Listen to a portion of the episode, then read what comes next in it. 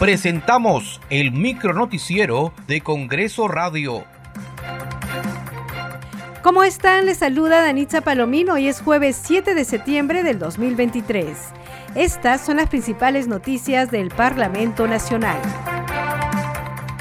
El Pleno del Congreso sesionará hoy desde las 10 de la mañana. De acuerdo a la agenda, entre los temas que se abordarán se encuentra la solicitud de la Presidenta de la República para que se le autorice salir del territorio nacional del 17 al 21 de septiembre del 2023. Esto con el objeto de participar en las principales actividades de la semana de alto nivel del 78 periodo de sesiones de la Asamblea General de las Naciones Unidas que se llevará a cabo en la ciudad de Nueva York, Estados Unidos de América.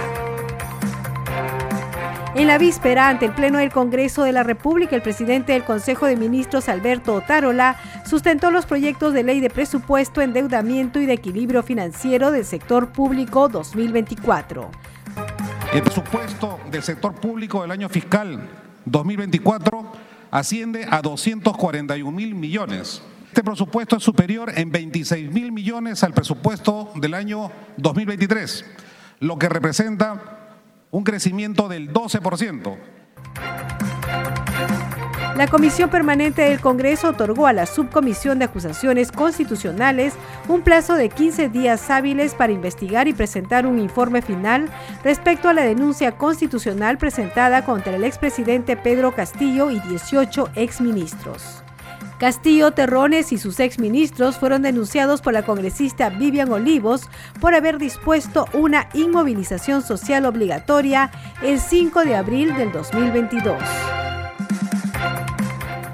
admitir a trámite la denuncia constitucional contra los denunciados en los extremos referidos a la presunta infracción constitucional del artículo 2, incisos 11, 12 y 24b, al cumplir con todos los requisitos señalados en los literales A y C del artículo 89 del reglamento del Congreso.